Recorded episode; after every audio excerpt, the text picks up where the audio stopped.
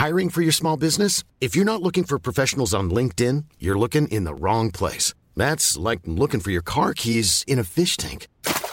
LinkedIn helps you hire professionals you can't find anywhere else, even those who aren't actively searching for a new job but might be open to the perfect role. In a given month, over 70% of LinkedIn users don't even visit other leading job sites. So start looking in the right place. With LinkedIn, you can hire professionals like a professional. Post your free job on linkedin.com slash people today. Cet épisode est une rediffusion. Durant le mois de juillet et août, nous vous proposerons de découvrir ou redécouvrir les épisodes et réflexions de nos débuts. Depuis le début de ce projet de podcast, nous avons eu l'occasion de rencontrer et de discuter avec différentes personnes sur les questions de la discrimination à l'école. C'est pourquoi nous avons décidé de sélectionner quelques passages de ces discussions avec certaines et certains de nos invités. Nous avons voulu intégrer à notre épisode 6 de la saison 1 la parentalité remise en question, les réflexions de Fatima Wassak de l'épisode 4, de Jian de l'épisode 7, de la saison 2. Et si vous souhaitez participer au podcast, n'hésitez pas à nous contacter sur lesenfantsdubruit de l'odeur gmail.com ou sur notre compte Instagram. Et afin de soutenir notre travail, faites du bruit en partageant le podcast tout autour de vous. Laissez-nous une pluie d'étoiles sur Apple Podcasts et iTunes. Mettez vos plus beaux commentaires d'encouragement. En attendant de vous retrouver le lundi 6 septembre pour la troisième saison, nous vous souhaitons de bonnes écoutes avec nos rediffusions d'été et de belles vacances. Quand je serai grande, je serai astronaute. Salut Marie Salut Prisca. Comment ça va aujourd'hui Je vais très bien. Et toi, comment vas-tu aujourd'hui Bah écoute, tout va bien. Alors aujourd'hui, nous allons euh, aborder le thème de la parentalité remise en question. Alors, qu'est-ce que tu as à me dire aujourd'hui sur ce thème? Alors, euh, ce sujet, euh, on peut l'aborder euh, sur la question historique du rapport de l'école aux parents, Mhm. sachant que la création de l'école, déjà, elle est basée sur un système qui était hiérarchisé. Donc Tout à la hiérarchisation des positions sociales. Donc le rapport à l'école en France Mhm. euh, fonctionne de manière euh, déjà ségrégative. C'est-à-dire que euh, Oui. euh, l'école était réservée, il y a ce qu'ils appelaient l'école primaire était réservée à la classe ouvrière Mhm. et euh, l'enseignement euh, secondaire était réservé à la bourgeoisie. Exactement. Pierre Bourdieu avait fait des travaux dessus et il montrait comment euh, l'école, par son fonctionnement, permet de maintenir des privilèges. Donc déjà, quand on voit le rapport comme ça Entre les élites, entre les élites. Euh, donc là, on parle de de- d'une élite et la classe ouvrière, et du rapport après que ça peut créer entre l'immigration, enfin toutes les, les, les populations qui sont Mhm. issues des anciennes colonies, qui sont arrivées en France et qui ont fait partie de ces classes ouvrières. Mhm. Donc on est passé du rapport de force euh, bourgeoisie classe ouvrière à bourgeoisie classe ouvrière et population racisée. Mhm. Alors, c'est vrai que historiquement, euh, l'école a toujours été en fait un vecteur de classification. Ça peut être social ou alors sous le thème de classification aussi, bah, selon les personnes, selon les pays, selon si vous étiez un Français euh, sur l'Hexagone ou un Français euh, des colonies ou euh, ou par exemple à la Réunion, euh, le système scolaire n'était pas fait de la même façon que euh, le système scolaire euh, sur sur le territoire de l'Hexagone Mhm. aux mêmes époques, on ne traitait déjà pas euh, les enfants, les parents, les personnes qui allaient à l'école de la même façon que ça soit en France ou ailleurs. D'accord. À la Réunion, tu peux voir que il n'y avait pas une obligation euh, de scolarité jusqu'en 1960. Ça veut dire qu'on a commencé à scolariser les enfants euh, racisés Ouais. euh, massivement qu'après 1960. D'accord. Donc il y avait une différence de traitement déjà sur l'Hexagone et sur les autres territoires. D'accord. Et du coup, l'école était vecteur de différenciation sociale et maintenait cette différenciation sociale. Ouais. Comme tu le disais tout à l'heure, avec le fait que les enfants, enfin, d'ouvriers devaient s'arrêter en primaire, Mhm. et puis les autres pouvaient, en fait, euh, euh, Bah, les élites pouvaient les continuer élites. en école, en école supérieure. Mhm. Et ben, c'était la même chose aussi avec des enfants racisés. Et sachant en plus que l'immigration en France est arrivée euh, différemment en 1970, par exemple, avec l'arrivée des familles. Oui. Donc, à partir de là, l'école a aussi évolué quand ils ont reçu en fait les enfants euh, de la première génération d'immigrés. Oui, Oui, comme tu dis, déjà sur le territoire entre l'Hexagone et les territoires d'outre-mer, le fonctionnement n'était pas euh, identique. ben le fonctionnement n'était pas non plus identique pour les enfants racisés avec les parents qui étaient issus de de l'immigration, comme ils disent première vague et les enfants euh, qui étaient nés sur le territoire français. Donc en gros, quand tu étais un enfant racisé, tu avais le poids de, de ta classe Mhm. et en plus tu avais le poids d'être un enfant d'immigré. Donc du coup, euh, le rapport n'était pas n'était pas du tout le même avec le, le- avec l'école parce que les enfants racisés, faut savoir qu'au niveau de la scolarisation, ils avaient des classes euh, qu'on appelait les ELCO, Oui. c'est-à-dire qu'en gros, on les mettait à l'école, Mhm. ils avaient encore les cours de leur euh, pays d'origine Oui. parce que pour l'État français, ces enfants-là n'étaient pas euh, destinés à rester de manière définitive sur le sol français. Tout à fait. Oui. Donc, c'était déjà pas la même approche au niveau de la scolarité et le rapport aux parents. C'était que pour l'école et pour l'État français, Mhm. tous ces parents-là et leur progéniture qui étaient sur le territoire français devaient repartir. Mhm. Et en plus, avec la première vague d'immigration et le regroupement familial, les parents, euh, quand ils sont arrivés en fait euh, sur le territoire français et quand ils ont dû scolariser ces enfants, il y a eu aussi euh, le fait que certaines personnes ne parlaient pas français, ne maîtrisaient pas la langue, et du coup, il y avait aussi déjà une espèce de scissure euh, entre l'école, entre la vision que les enseignants avaient de, de, de, de ses parents, parce que, comme on en avait parlé euh, lors de l'épisode de la transmission de la langue, Oui. le fait de pas pouvoir parler correctement le français quand on vient euh, d'une immigration des anciens pays colonisés n'est pas vu de la même façon que euh, bah, de pas très bien parler français quand on vient d'un pays euh, européen. Oui. Donc à partir de là, ces parents-là déjà ont été stigmatisés euh, rien que par le fait qu'ils ne maîtrisaient pas la langue française. Et puis c'est surtout, faut pas oublier que l'immigration des anciennes colonies, il y a quand même un rapport de domination euh, Mhm. qui est resté malgré les indépendances du colonisateur sur les indigènes. Donc ce rapport de Mhm. domination, il est resté, il est resté ancré dans les institutions avec tous les stéréotypes qui ont pu être euh, véhiculés depuis euh, la colonisation et, euh, et la propagande qu'il y a eu derrière, hein, avec Mhm. les, les, le cinéma, euh, les arts, les eaux humains, faut pas oublier. Donc en gros, Mhm. on a tout cet imaginaire qui est encore vif et toutes ces Tout à fait. populations immigrées qui arrivent avec tous les stéréotypes qu'il y a derrière et ce rapport de domination euh, parce qu'on a toujours fait croire que tous les peuples colonisés étaient des bons petits sauvages qu'il fallait civiliser. Mhm. Donc tout ce rapport de domination reste ancré et le rapport qu'il y a euh, entre ses parents, ses élèves et euh, l'institution scolaire a encore un rapport de paternalisme et de mission civilisatrice. Exactement. Donc à partir de là, les parents et les enfants racisés, on leur faisait comprendre que euh, ils n'étaient pas à leur place. Mhm. Tout à fait. L'école a dû s'adapter, mais pas forcément en, en gommant euh, tous euh, tous les stéréotypes euh, qui étaient ancrés. C'est-à-dire Mhm. que l'école s'est adaptée, mais en continuant à véhiculer tous les stéréotypes qui se, qui se rattachent aux parents racisés.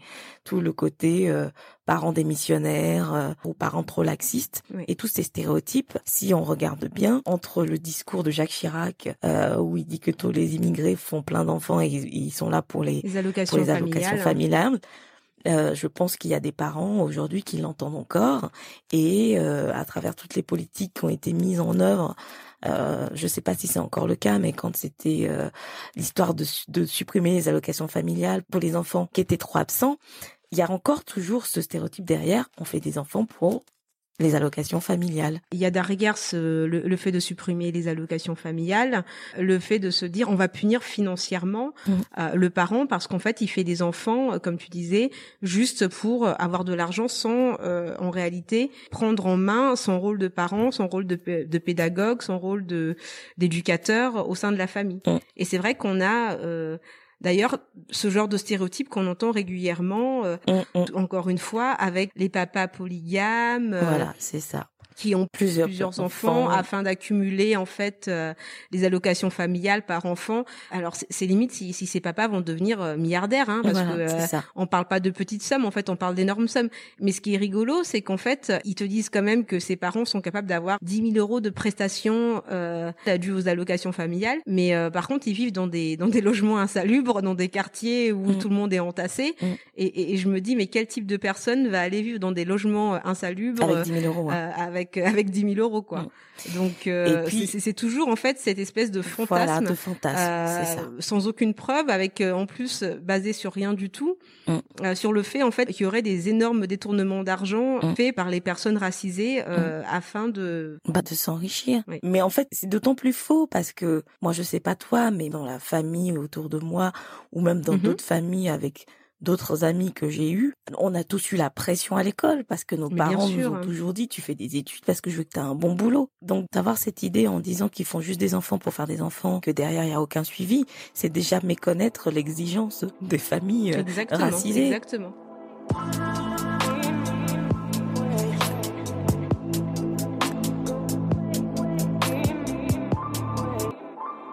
Vous allez entendre un extrait de l'épisode 4 de la saison 2 intitulé La puissance des mères, dans lequel Fatima Wassak raconte son enfance, l'importance de l'école pour ses parents, ainsi que l'apport intellectuel et personnel des voyages d'été de son enfance au sein des montagnes marocaines. Il y avait euh, un discours très valorisant vis-à-vis de l'école chez mes mhm. parents, donc il fallait réussir à l'école. Et euh, l'institution scolaire, c'était important, parce que aussi à ce moment-là, plus qu'aujourd'hui, il y avait l'idée que l'école, ça pouvait être vraiment euh, un moteur euh, d'ascension sociale. Mhm. Mon père était ouvrier de nuit, il voulait pas que ses enfants soient euh, travailler à l'usine en fait, mhm. parce qu'évidemment voilà il y avait des problèmes de santé. Bon voilà c'était voilà la condition ouvrière quoi. Mhm. Donc évidemment il ne voulait pas ça pour pour ses enfants et que l'école en fait dans son esprit à l'époque, euh, nous permettrait de ne pas vivre la même condition, mmh de, ne pas être dans les mêmes les mêmes conditions euh, matérielles d'existence quoi. Euh, et, et, et, du coup, il y avait cette grande valorisation de, de l'espace scolaire et de tout ce que ça pouvait apporter pour nous, pour notre avenir, mmh et en même temps une farouche défense de ce qu'on était et de nos héritages et, euh, et de et de l'islam et de la langue et de et de et encore une fois de la culture. Alors moi, il n'y a pas une année où je ne suis pas rentrée euh, au Maroc pendant un mois euh, et demi, quasiment un mois et demi. Mhm. Aujourd'hui, on serait incapable, même financièrement, tu vois, de, de permettre à nos enfants de passer un mois, et demi dans les montagnes du Maroc. Pour nous, à l'époque, c'était année après année. Mhm. J'ai pu m'en plaindre. Mhm. D'ailleurs, pour, pour tout dire, quand je rentrais de, de vacances et que euh, commençait voilà la, rentrée, comme tout le monde, et encore aujourd'hui, hein, tu dois raconter euh, tes vacances. Euh, moi, je m'inventais des vacances, par exemple. Je, je, je, je n'assumais pas euh, d'être rentré au bled. Pour moi, c'était mmh. pas des vacances. Mmh. Euh, c'était vraiment très dévalorisant. Les vacances au bled n'étaient pas considérées comme, euh, comme, en tout cas par moi. Et je pense qu'on est beaucoup, beaucoup à, voilà, c'est ça. Voilà. Pas, comme Alors que nos parents, justement, comme tu disais, se saignaient quand même hein, pour pouvoir nous offrir ces ah, vacances qui étaient des vacances quand même. Ah mais un génie, un génie chez nos parents. C'est-à-dire que pour nos parents, D'ailleurs, je, je, le dis à un moment dans, dans le livre, les mmh ministres, les différents ministres de l'Éducation nationale qui qui viennent chercher des poux dans la tête des femmes voilées notamment mmh pour leur mmh. dire non mais les sorties scolaires et tout. Quand tu vois la tête euh, des sorties scolaires c'est pour aller aux zoo euh, municipales euh, dans un pauvre truc. Mmh et en fait mais t'as envie de leur dire mais nos parents mais ils nous emmenaient dans les montagnes d'Afrique pendant un mois et demi. C'était dépaysement c'était séjour linguistique exactement c'était voilà séjour culturel c'était Enfin, je veux dire, mais vous seriez incapable avec vos pauvres petits budgets d'éducation nationale euh, d'offrir ça aujourd'hui mm. euh, à, nos enfants. Donc, euh, donc c'est bon pour mm. tout ce qui est épanouissement de nos enfants en termes culturels, linguistiques, en termes d'ouverture de, ce qu'on a. Voilà, l'ouverture. De, de, de, leur, leurs imaginaires, de des savoirs effectivement. Bon, voilà, nos, nos parents ont, su mm. gérer ça, ils, ils ont su nous, nous, nous apporter ça, quoi.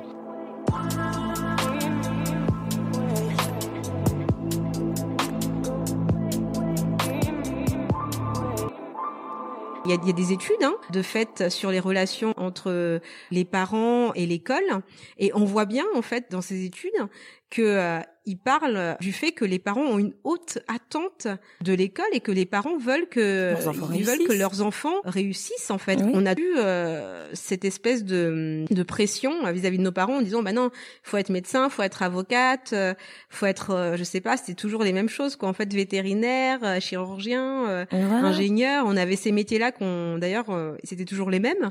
Et on avait cette espèce de pression et il fallait réussir absolument au niveau scolaire avoir les meilleures notes, fallait être le plus assidu, fallait être le plus sérieux, les devoirs à la maison, attention, t'avais intérêt à que ce mm. soit carré et tout. Donc donc dire que les parents racisés sont laxistes, qui s'intéressent pas et qui font que des enfants pour de l'argent, c'est vraiment et bah, comme tu dis, s'il y a des études et que c'est pas pris en compte, c'est vraiment rester bloqué sur ses idées et n'a pas avoir envie d'ouvrir les yeux. Et puis aussi de se dire que les, enfin, on va dire l'institution scolaire impose des critères pour déterminer qui est un bon parent et qui n'est pas un bon parent. Donc pour eux, être un bon parent, c'est les parents qui vont être présents à toutes les réunions d'école, qui vont faire toutes les sorties. Tu vois, l'école impose un modèle du parent parfait. Et attends, parce que faire toutes les sorties, euh, bah, euh, est-ce que tu peux, euh, en tant que parent, quand tu es une mère portant le foulard, alors être bon parent, c'est quoi aussi? C'est c'est être catholique, euh, être, enfin, tu vois, il y a aussi cette idée là derrière de se dire, euh, bah, euh, même si tu t'investis en fait en tant que parent, si tu veux participer aux activités scolaires, si tu veux faire l'accompagnement, si tu veux intervenir dans la vie scolaire de ton enfant, parents d'élèves et tout le reste, eh ben tu il faut que tu correspondes à quelque chose. Que un, voilà, exactement. Tu n'es accepté qu'à une condition. Mm. Donc à partir de là, euh, c'est difficile d'avoir une relation de confiance avec l'école mm-hmm. quand en réalité tout ce que tu représentes est souvent nié, dénigré, euh, rabaissé. Tu es souvent infantilisé. Euh, je pense que déjà le couple parent-prof c'est quand même quelque chose d'assez particulier, mm-hmm. qu'on soit racisé ou non. Mais en plus de ça, euh, le fait de rajouter en fait des critères bien particuliers au fait d'être bon parent, des, mhm. critères physiques hein, carrément. Mhm. Hein, là, on en revient en fait à des critères vestimentaires, physiques, croyances. Euh, moi, je trouve que ça met quand même en plus euh, une espèce de défiance entre entre quand t'es parent racisé et euh, et, et, l'école. Oui, mais parce qu'en plus, euh, on va dire que si ton enfant se retrouve en difficulté, mhm. le critère ethnique va, va arriver en fait. Exactement. C'est-à-dire qu'en gros, euh, vont supposer ah, il a du mal, bah c'est normal, il doit y avoir trop de bruit à la maison. Hmm. Il doit regarder la télé tout le temps. Ah, ils doivent peut-être vivre dans un logement trop petit, donc euh, ils, ils arrivent pas à s'occuper de lui.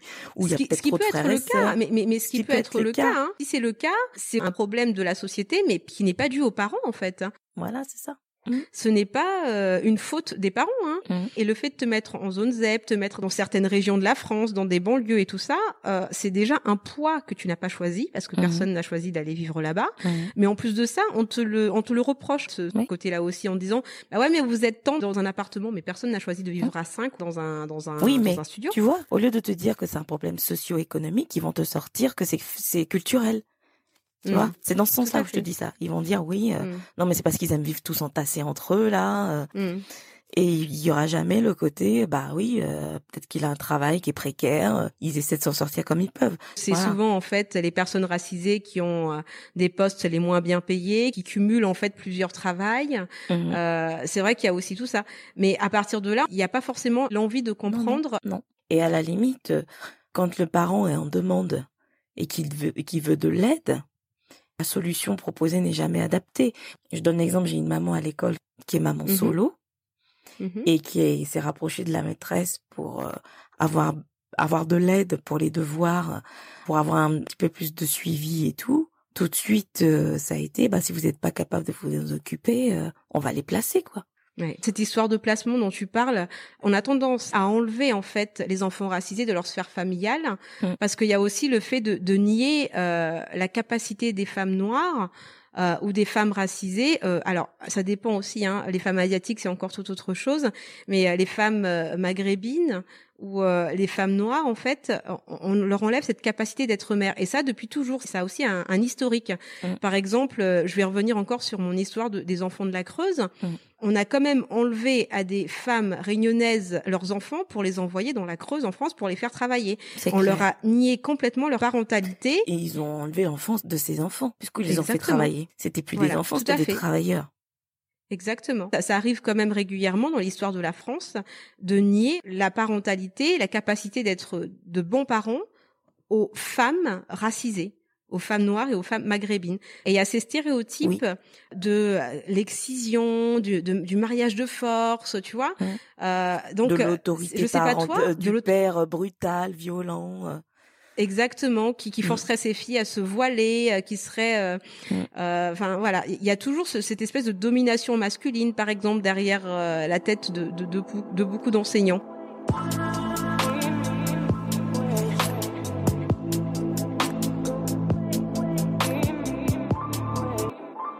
Dans cet extrait, Fatima Wassak aborde la déshumanisation des parents racisés, perçus trop souvent comme des missionnaires et à la fois trop présents et autoritaires.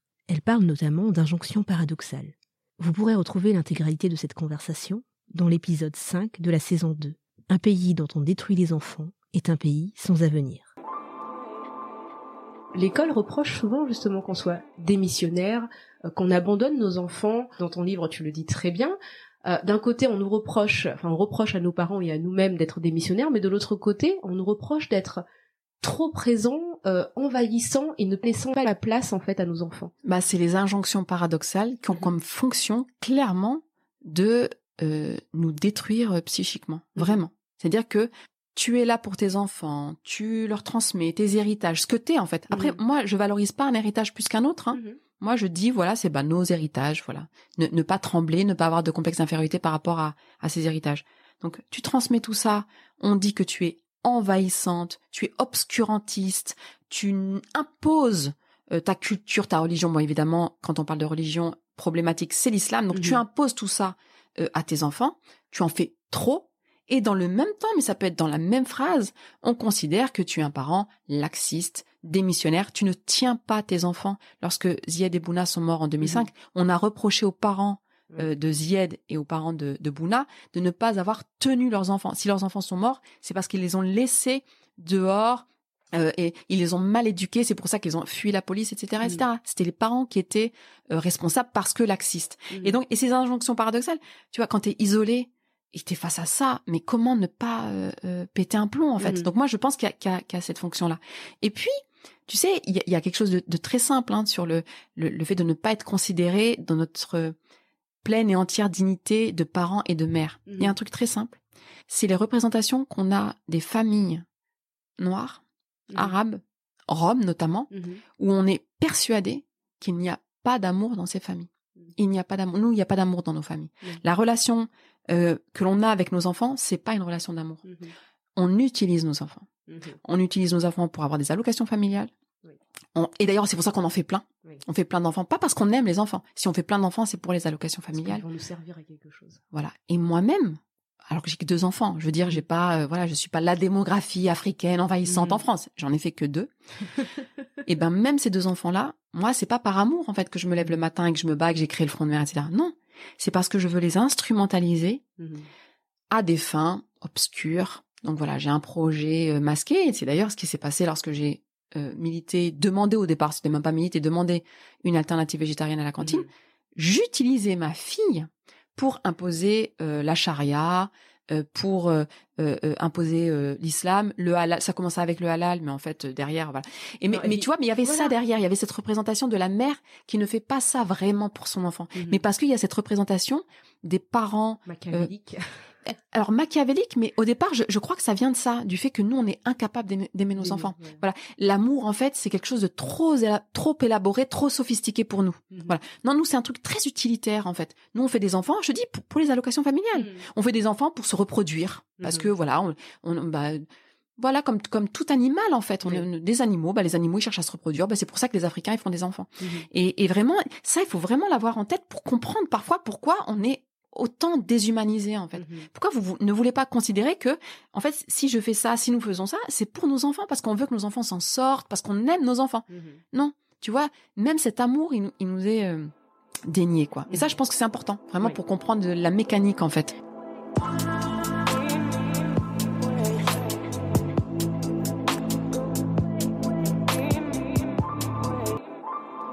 Des, enfants qui sont maltraités, ça n'existe pas que chez des personnes racisées. Hein. Euh, la pédophilie, par exemple, bah, on en voit en fait dans des familles blanches et pourtant, euh, euh, je, trouve qu'il y a moins d'inquisition en fait des, des, familles blanches par rapport aux familles racisées. Il y a toujours ce doute de maltraitance qui plane. On est toujours coupable en fait en, tant que bah, Tu vois, malheureusement, je pense que cette relation aussi de confiance avec l'institution scolaire, mmh c'est qu'ils estiment que les parents racisés euh, viennent pas aux réunions, ne s'intéressent pas, mais c'est pas qu'ils ne s'intéressent pas, c'est qu'ils n'ont pas envie de se sentir rabaissés ou renvoyés à, un rôle de mauvais parent. Quel parent a envie de se sentir encore Oui, il y a une méfiance.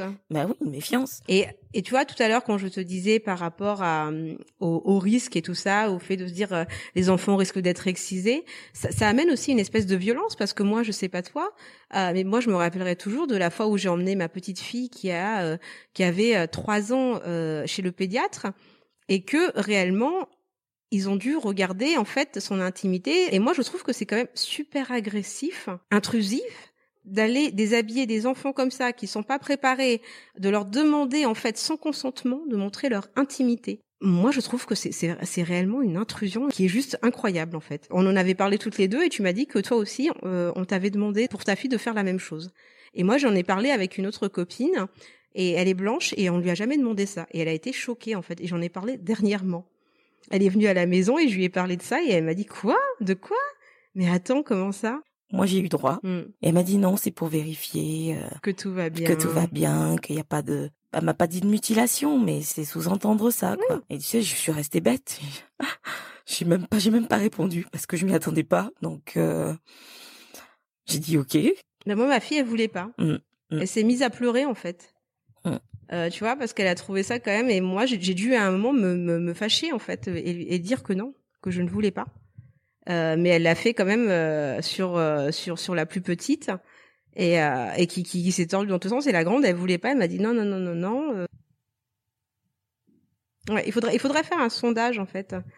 Si vous, si vous êtes des mamans blanches et que vous avez des enfants entre 3 et 9 ans, euh, dites-nous si, on leur a demandé filles, hein, entre 3 et 9 ans, mm. si en fait on a, vous avez dû montrer aussi bien à la médecine scolaire ou chez votre pédiatre euh, le sexe en fait, euh, l'intimité de, de, de, votre fille. Mm. Tiens, voilà, ce serait bien que vous, nous, vous puissiez nous dire ça. Qu'on sache.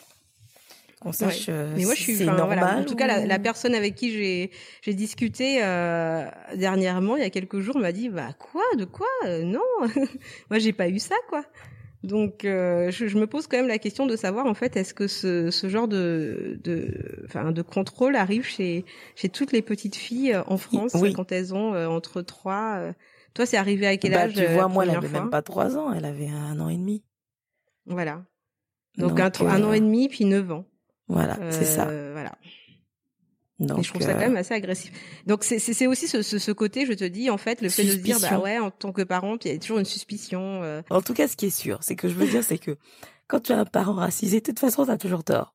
Soit t'es trop laxiste, ouais. soit t'es trop autoritaire, soit t'es trop envahissant, soit t'es absent.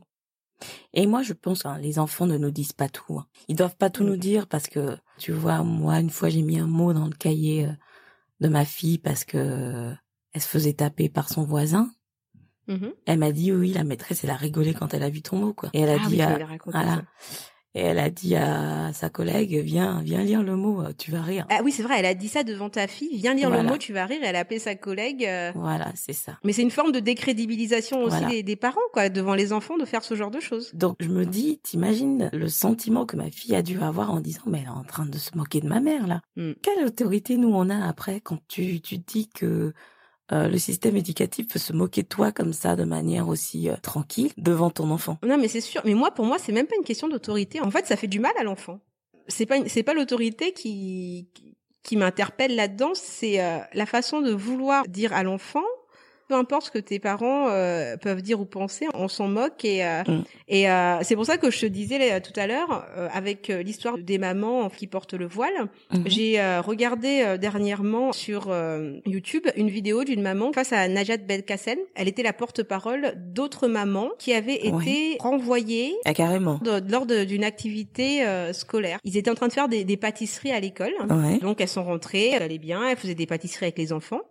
Et puis tout à coup, la directrice de l'école qui est arrivée et il leur a dit euh, qu'elle n'avait pas apporté en fait euh, le foulard, qu'il fallait qu'elles enlèvent le foulard. Et euh, la maman a refusé d'enlever le foulard. Et puis dans ces cas-là, elle est revenue avec une personne du rectorat apparemment, mhm. et elle leur a dit bah écoutez, soit vous enlevez le foulard et vous restez, Soit vous gardez ce foulard, mais euh, dans ces cas-là, on arrête l'activité. Donc tous les enfants arrêtent l'activité. Alors pression, euh, pression chantage en plus. voilà, exactement. Soit de force, euh, ils vont les renvoyer quoi. D'accord. Et du coup, la maman, bah, elle a pas voulu enlever son foulard, donc elle est, elle est sortie, elle est partie bah, de, de l'activité, et, et du coup, son enfant s'est mise à pleurer.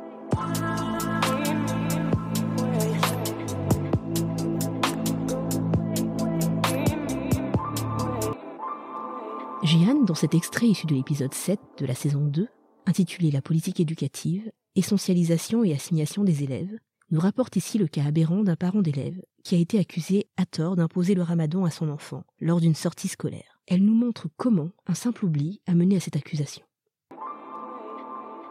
Enfin, moi, je l'ai vu sur plein de situations, et notamment ces dernières années où on signalait les enfants pour radicalisation. Enfin, je veux dire, euh, je l'ai vécu de l'intérieur. Mm. Euh, une, une, histoire euh, banale d'un, je, je donnerai pas le prénom, mais voilà, d'un d'un ami qui était dans la même école que mes enfants. Le jour, enfin pendant la période du Ramadan, mm-hmm. son fils en CE1, CE2 ou CE2 partait pour un pique-nique avec la classe. Il a oublié son pique-nique. Mm.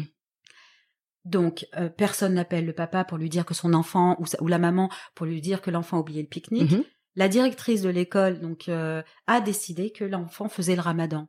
Elle a posé la question à l'enfant, il lui dit non, je ne fais pas le ramadan, j'ai pris mon petit déjeuner, j'ai oublié mon pique-nique. Qu'est-ce qu'elle a fait sa directrice d'école? Elle est revenue. Elle a toujours pas appelé ni le père ni la mère. Elle a appelé l'inspection et elle a fait un signalement. Elle a signalé donc le père de famille. Euh, voilà, en disant que voilà, il y avait euh, un signalement de radicalisation, un risque de radicalisation. Mais, mais, mais te rends-tu compte Enfin, je trouve ça juste affreux et, et, de se dire tous ces raccourcis en fait son stéréotype elle l'avait déjà hein, dans la tête hein. Euh, c'est voilà elle attendait juste le petit truc pour pouvoir en fait valider son stéréotype oui, complètement. de se dire ah ça aurait été un enfant blanc qui avait oublié son, son pique-nique à aucun moment elle appelle qui que ce soit pour dire qu'il y a radicalisation mais, quoi mais complètement et puis alors et pour le coup euh, peu importe la classe sociale parce mmh. que ah non, bien euh, sûr. là je parle de, de voilà d'une personne qui est euh, qui qui a un niveau social extrêmement élevé mmh. mais il a été mis dans la case musulman, euh, racisé musulman, et donc elle s'est, voilà, elle s'est permis. Mmh. Alors, il faisait partie des représentants de parents, et on s'est retrouvé face à l'inspection. Et on a travaillé le dossier et on est arrivé avec leur guide mmh de la laïcité, mmh en surlignant, en écornant chaque page pour vraiment leur mettre euh, leur racisme euh, mmh. face face à eux, enfin leur, bien sûr. Hein. leur montrer leur racisme et montrer à quel point c'est ridicule. Mmh. Parce qu'on s'est retrouvé avec l'inspectrice, deux représentants de l'État euh, qui défendaient euh, la laïcité au sein de l'école, et il a fallu que on défende le fait qu'il n'était pas, euh, qu'il n'obligeait pas son enfant à faire le Ramadan. Donc avec euh, ce avec ce parent, on, on, s'est retrouvé face à ces personnes qui étaient en train de nous expliquer euh, qu'il obligeait son enfant à faire le ramadan et que c'était contre les lois de la République et les lois laïques, euh, euh voilà, qui, qui sont euh, censées être mises en application au, sein de l'école. Mais il y a toujours ce côté préjugé coupable, hein, déjà. Hein. on est voilà toujours vu perçu avec un un, un œil, un regard un peu accusateur. on, va faire des choses horribles. On est on est des ouais, derrière ça, il y a le côté terroriste, il y a, on est des monstres. Mais, mais, hein. c'est ça, mais complètement. Enfin, je, je, c'est une aberration totale pour un enfant qui a juste oublié son CE2. pique-nique. Un enfant CE2. CE2 qui a oublié son pique-nique. Et ce qui est inquiétant, c'est qu'à aucun moment elle n'a appelé les parents et que l'enfant n'a pas mangé de la journée. Hmm. Il a eu quelques biscuits par ses copains. Il n'y a pas le bien-être de l'enfant derrière tout ça. Absolument. Mhm. Euh, je veux dire, euh, allez, elle est directrice d'école, elle a ses a priori, elle a son racisme, son islamophobie, ok. Mais là, on parle d'un enfant, donc la première chose, c'est d'appeler le parent en lui disant vous arrivez tout de suite et vous apportez de quoi nourrir l'enfant. Mmh. Et l'enfant n'en a pas parlé parce que euh, on l'a su après, parce qu'elle n'a pas non plus appelé le papa. Et l'enfant n'en a pas parlé parce qu'il se sentait coupable, comme s'il avait fait quelque chose de mal. Mmh. Ce qui est pareil une aberration. Mmh. L'institution fait porter à un enfant euh, déjà de la maltraitance et euh, une façon de remettre en question son, son identité, mmh. sa foi, la foi de ses parents.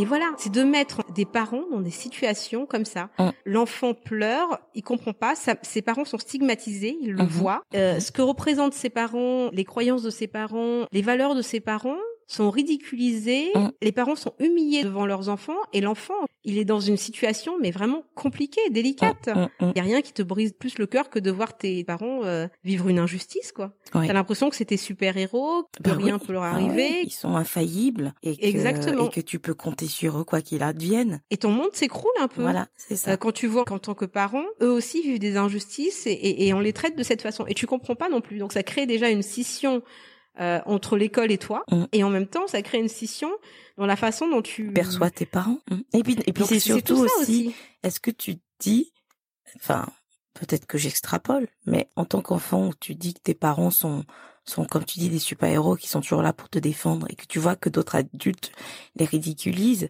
tu dis mais est-ce que je peux compter sur eux pour m'aider? Est-ce que euh, est-ce que ce sera les bonnes personnes? Est-ce qu'on les écoutera? Est-ce que donc tout ça, ça, ça, c'est à prendre en compte, c'est que un enfant qui voit ses parents se faire ridiculiser, il se dit bah peut-être qu'il sera pas apte à, me défendre. Donc c'est euh, c'est assez c'est assez difficile, hein, je pense, pour eux. Pour moi, hein, je pense que c'est aussi euh, un des un des facteurs qui qui peut faire euh, aller vers le décrochage scolaire, le fait de plus avoir confiance euh, aux adultes, à l'école, à la structure de l'école et à tout ce qui s'y passe en fait. Mm. Donc, euh, et puis à ses moi, parents, à partir du moment où tu vois, euh, oui. Bah oui, mm. parce que tu fais plus confiance à tes parents, parce que tu dis bah comment vous pouvez me défendre si déjà vous vous n'arrivez pas à vous défendre? Donc euh, ça, ça, ça, joue aussi. Hein. Moi j'étais la seule euh, noire de mon école et euh, ma mère elle venait très très peu à l'école. Alors, par contre, à la maison, elle était vraiment mhm. très impliquée. Les devoirs, c'est elle qui me les faisait tous ah les bah, jours. Enfin, elle, les faisait avec moi, elle m'aidait, elle vérifiait, euh, elle regardait toujours le cahier euh, s'il y avait un mot. Euh, elle écrivait aussi dans le dans le cahier, s'il y avait des informations à mhm. donner ou autre mais euh, elle n'aimait pas du tout à aller à l'école parce que un euh, déjà les autres parents d'élèves avaient aussi un regard euh, sur elle hum, qu'elle aimait pas. Et, elle allait par contre à toutes les réunions de classe toujours. Elle, elle parlait pas à d'autres parents quand elle venait me chercher. les autres parents d'ailleurs restaient bien entre eux. Hein. Hum. Par contre, pour l'école de mon petit frère, lui, il était dans une école où il y avait beaucoup plus de mixité. Hum. donc mon frère, il avait des copains maghrébins, des copains asiatiques, des copains blancs. Il y avait vraiment plus de mixité. Là, par contre, tu vois, à chaque fois, il y avait vraiment une énorme différence parce que ma mère elle restait euh, à parler, elle venait toujours un peu plus tôt. Bon, euh, elle, parlait avec les euh, avec les mamans, les, les autres parents d'élèves, et tu voyais aussi la différence quand l'enseignant était racisé mmh. ou non. Des, des, enseignants qui vont être blancs, bah déjà il y avait un froid, mais réellement entre les deux, quoi, tu vois. Il y, y, avait aussi une espèce de méfiance, on va dire parce qu'il y avait des stéréotypes, il y avait des jugements, ne serait-ce que la façon dont, dont, certains enseignants se comportaient euh, face à une population en fait euh, euh mixte. Ces stéréotypes, ces préjugés hein, euh, qui pesaient sur elle aussi, du fait de se dire bon bah elle était une personne bah, noire et, et, et, les enseignants se comportaient. Il y avait aussi Enfin, tu le voyais en fait, les enseignants, ne serait-ce que dans leur manière d'être, dans leur manière d'être, la façon mm. de parler, la façon de tutoyer parfois ma mère. Euh, ah oui, carrément. Non, mais carrément, ouais, ouais, ouais. Je te dis, j'avais un enseignant comme ça, euh, tu sais, du genre un peu euh, le cercle des poètes disparus. Je vais pas citer son nom, on sait jamais. mais je l'appelais comme ça à chaque fois. Et il avait tendance à tutoyer ma mère, à faire croire que, tu vois, et et, et, et en fait, il, il, tutoyait pas les autres parents. Il y avait que ma mère qui tutoyait, hum. tu vois. C'est genre à sortir la vieille excuse. Non, mais chez les Noirs, il n'y a pas de problème. Tu peux tutoyer. Bah, surtout qu'à Madagascar, tu vois pas les gens comme ça. Tu t'adresses euh, aux personnes selon leur âge, selon. Euh, c'est pas ton pote. Hein. Exactement. Les amis de tes parents, tu t'adresses pas de la même façon à eux. Tu tutoies pas facilement comme ça. Moi, je tutoyais pas les copines de ma mère, par exemple. Selon l'âge de la personne, selon la distance euh, qu'il y a entre vous, en fait, c'est très important de, de vous voyer ou d'appeler les personnes euh, différemment. Et l'autre, il tutoyait ma mère comme ça. Ma mère, elle était elle se. Elle était outrée. Ah ouais, non, mais elle, le regardait, tu sais, euh, elle savait pas trop où elle était tombée là.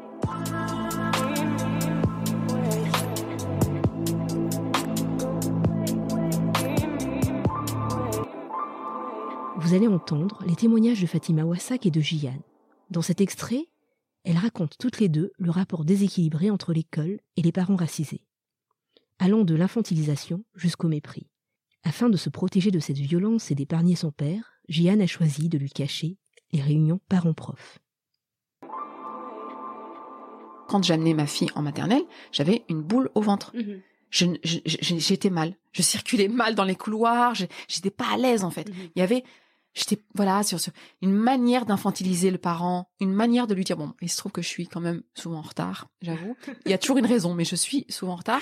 tu, euh, tu stéréotype, non mais ça je, va confirme à fond ce stéréotype-là. Mais c'était quoi? C'était des retards de quelques secondes, quoi. Et, ah et, mais vraiment la manière dont j'étais interpellée. Alors c'était un vrai problème. Le retard, c'est un problème. On mm. peut en discuter entre adultes. Mhm. Je veux dire, voilà, moi j'accepte tout à fait de parler de ce problème-là, mais d'être considérée comme une adulte. Là, il y avait un ton de voix, mais comme si j'étais, j'avais l'âge de ma fille en fait, mhm. et, et, j'étais obligée de dire non, mais je, ne suis pas euh, une élève. En fait. Mhm. Moi, je suis un parent. Euh, je suis euh, voilà une mère de famille et, et, et ça c'est compliqué. Je sais aussi qu'il y a beaucoup de parents qui ont l'impression lorsqu'ils amènent leurs enfants à l'école qu'il s'agit pas de leurs enfants et qu'il s'agit pas de leurs enfants. Mhm. Ils ont honte en fait de, mal faire. Mhm. Tu vois sur le, le, vêtement de l'enfant, sur euh, ce que fait l'enfant à la maison, la, la consommation de d'écran, de, la mhm. télévision, le parce que voilà ils sentent ce reproche en fait insidieux de la part de l'institution euh, qui consiste à dire que le, le parent s'occupe mal de l'enfant. On a vu nos parents vulnérables, humiliés, et ça a aussi créé parfois aussi des situations où on a pu avoir honte de nos parents. Oui, mmh. alors complètement.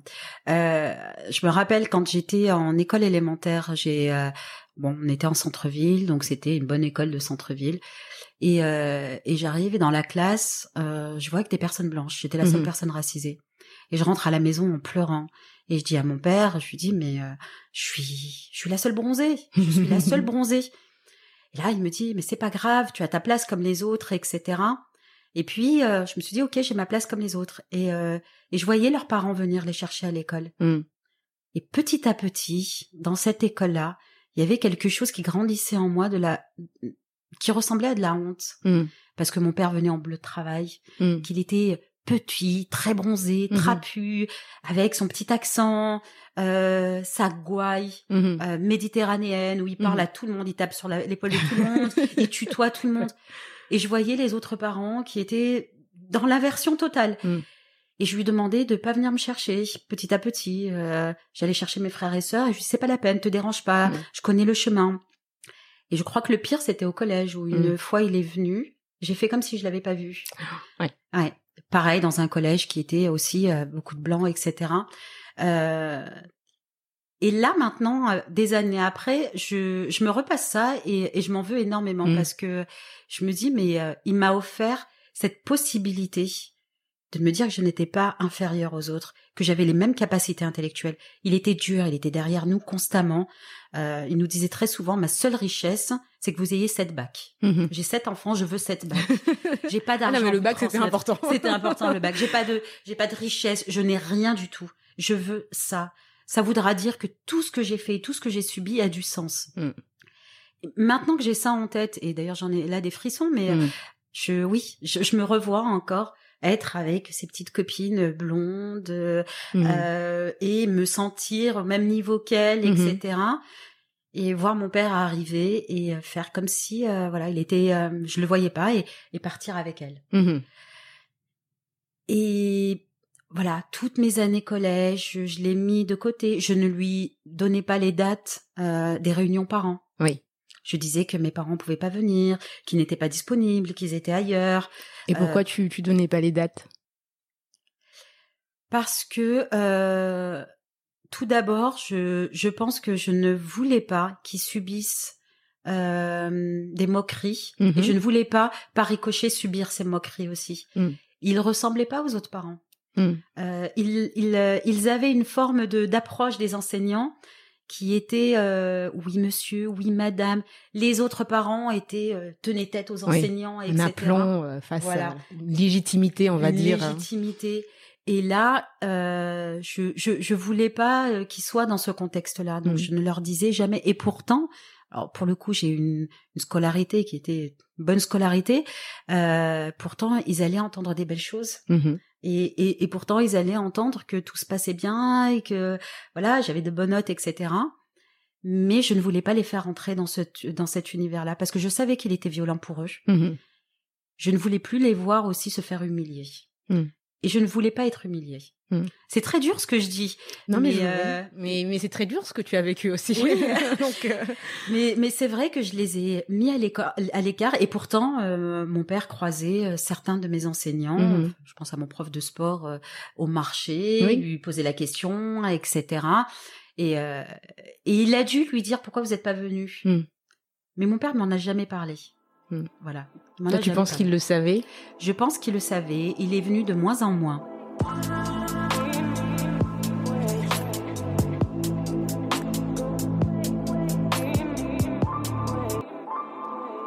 Parce que tu vois, euh, dans la revue internationale de l'éducation familiale euh, de 2009, mhm. tu as euh, Abdel Jalil Akari et euh, Nima Shankakoti euh, qui ont écrit donc dans la revue internationale de l'éducation et ils disent dans l'étude que en France, en particulier, il y a un malentendu mhm. en fait, et le malentendu est le produit de l'idéal universalisant de l'école républicaine qui s'adresse à tous en prétendant ignorer le statut social et plus généralement la diversité des élèves au nom du principe d'égalité. C'est le colorblind version. Euh, voilà, c'est ça exactement, le colorblind version. Alors, il dit or, comme le souligne à juste titre Brunet en 1996, mhm. l'école ne peut jamais être considérée comme culturellement neutre. Donc bah, euh, parce qu'il y a une histoire, il y a l'école déjà l'histoire euh, où c'était euh, le primaire pour les ouvriers et le secondaire pour la bourgeoisie. Donc voilà. voilà. Donc à partir de là, l'école aussi prône oui des valeurs, prône je vais pas dire une propagande parce que j'exagère un petit peu. enfin, à partir du moment où on considère que, que l'école est le microcosme de la société, il y a des choses qui se jouent à l'école quoi. Oui. Les relations entre adultes, la façon dont, dont certains enseignants voient les parents, c'est aussi la même chose que ce que ce que tu vois en extérieur. Hein. Le racisme que tu peux trouver à l'extérieur, euh, tu le retrouves aussi à l'école. Et puis il y a certaines mesures qui sont prises, qui sont euh, utilisées à l'école, qui euh, qui relèvent du, du, ministère euh, autre que du ministère de l'Éducation. Mm. Tu vois par exemple en 2009 ils ont fait ce qu'ils appelaient ouvrir l'école aux parents pour réussir l'intégration. C'était un partenariat entre le ministère de l'Éducation et le ministère de l'immigration, l'intégration et de l'identité nationale. Mmh. Donc, tu as un truc où on parle d'éducation, d'immigration, d'intégration et d'identité nationale. Donc, en gros, ils sont partis du principe au ministère de l'Éducation que les enfants qui étaient en difficulté scolaire, c'était dû aux parents. Mmh. Et donc, c'est même pas que dans une approche d'éducation nationale, c'est que tu vois que tout de suite, il y a le côté intégration et identité nationale qui est venu se, se greffer à ça. Donc ce, ce dispositif, c'était pour dire aux parents, bah si euh, vos enfants ils y arrivent pas, c'est peut-être parce que vous n'êtes pas assez intégrés. Mmh. Mais tu parles d'intégration de, de, gens qui sont français. Ça te montre euh, déjà l'estime que tu as pour eux. C'était en quelle année ça déjà? En 2009. Ils estiment que les parents racisés ne connaissent pas les valeurs de la société française. Et ce que je suis en train de te dire, c'est parce que je l'ai lu. Je l'ai vu dans un dossier mmh sur le site de la Canopée mmh où c'était mis carrément mot pour mot, ses parents ont une méconnaissance des valeurs et des habitudes de la société française. Alors avant, ils allaient dire l'immigration. Maintenant, je suis désolée, toutes les générations qui sont nées en France sont françaises. Donc on peut même plus parler d'immigration. Mmh Donc tu as toujours ce côté où tu dois justifier de ton intégration mmh pour qu'on te considère comme un parent euh, apte à élever ton enfant. Tu te rends compte? Voilà. Donc, en plus d'avoir une domination euh, du corps enseignant euh, sur les parents racisés, dans mmh le comportement, dans les rapports, tu as aussi une domination par la culpabilité. Mmh Parce que quand tu mets en place ce genre de dispositif, oui l'échec de ton enfant euh, s'est renvoyé aux parents en pleine tête quoi. Genre euh, c'est ta faute hein. si ton enfant n'y arrive pas, c'est pas nous l'école, nous on fait tout mm. ce qu'il faut hein. C'est c'est toi qui es pas apte à savoir t'occuper de ton gamin. Bah en fait du coup le système se remet pas en cause. Et c'est connu même en dehors de la France hein, euh, en Angleterre, en Belgique, au Canada, cette accusation des parents. D'ailleurs dans cette revue toujours, ils disent les parents d'élèves migrants et ceux de classe populaire sont accusés d'être démissionnaires, inadéquats, absents il est vrai que les parents d'élèves migrants sont généralement euh, peu présents à l'école. Au sein des associations de parents d'élèves, leur voix est rarement entendue. Mais comment se faire entendre face à l'attitude paradoxale de l'école qui leur demande de collaborer tout en leur déniant la compétence pour le faire? Mm, bah, c'est ce qu'on disait tout à l'heure. Voilà. Ce malentendu historique se retrouve de façon moins polarisée peut-être, avec des nuances dues au contexte différent en Suisse, en Belgique, au Canada et dans bien d'autres pays. Mm, mm. Alors, à partir de l'analyse de 64 études récentes, Boetel, en 2003, euh, a montré que les familles appartenant à des minorités raciales, ethniques et culturelles mhm. sont par ailleurs activement impliquées dans la scolarisation de leurs enfants. Donc en réalité, euh, ce sont bien des idées reçues, tu vois. C'est un a priori. Mhm. Mais quand on fait des études, on montre bah, les parents racisés sont activement impliqués dans la scolarisation de leurs enfants. Mais par contre, euh, ça n'empêchait que euh, à l'école, il y avait des enseignants qui prétendaient que ma mère n'était pas euh, impliquée, alors que je peux t'assurer que j'avais pas intérêt à ramener une mauvaise note. Et puis du genre, les week-ends, il y avait devoirs supplémentaires. Voilà, c'est ce que j'allais dire. Tout le monde avait droit à la petite dictée T'avais une pression de dingue. Devoir mais de maths en plus pour être sûr que t'avais bien compris. Mais c'est ça. Tout était du plus plus. Hein. Il y avait jamais euh, genre tu fais que tes devoirs puis tu t'arrêtes. Hein. Mais en fait, ils disqualifient les parents parce que en, invoquant euh, les parents racisés, infériorité intellectuelle, euh, infériorité culturelle euh, infériorité au niveau de la morale, parce que euh, bien sûr les parents racistes, euh, morale c'est que tu, tu, passes ton temps devant la télé, tu manges tes cochonneries et tu fais ce que tu veux quoi, mmh. tu vois? Mmh.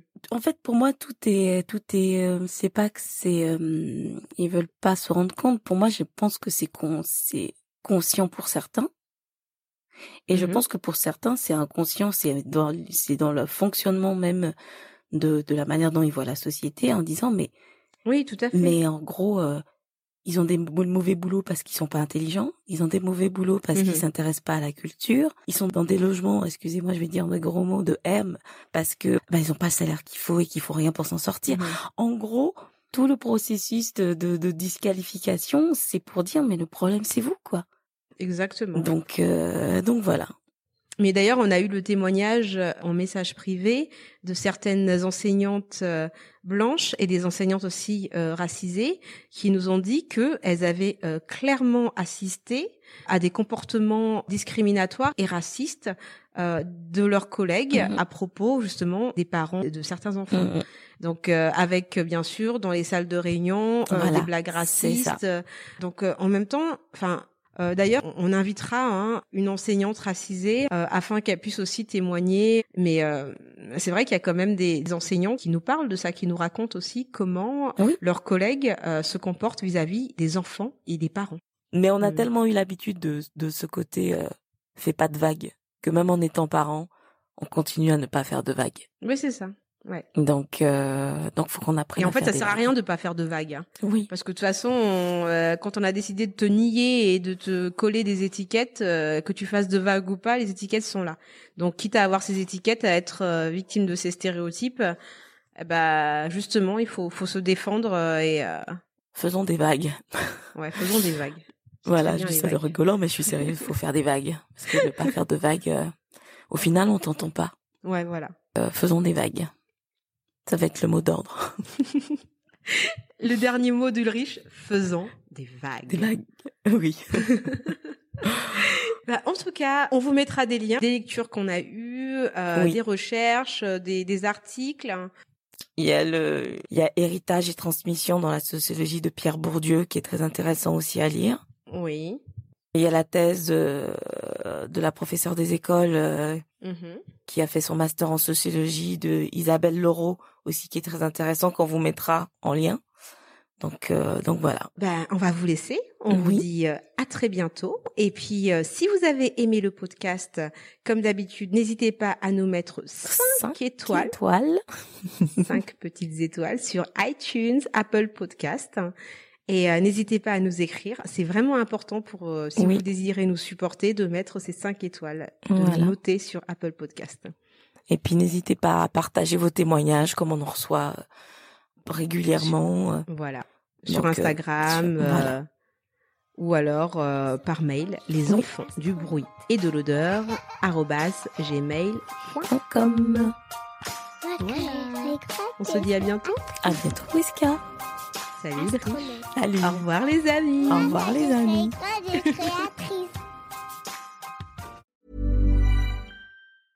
Hey, it's Danny Pellegrino from Everything Iconic. Ready to upgrade your style game without blowing your budget? Check out Quince. They've got all the good stuff, shirts and polos, activewear and fine leather goods, all at 50 to 80% less than other high-end brands. And the best part? They're all about safe, ethical and responsible manufacturing. Get that luxury vibe without the luxury price tag. Hit up quince.com slash upgrade for free shipping and 365 day returns on your next order. That's quince.com slash upgrade.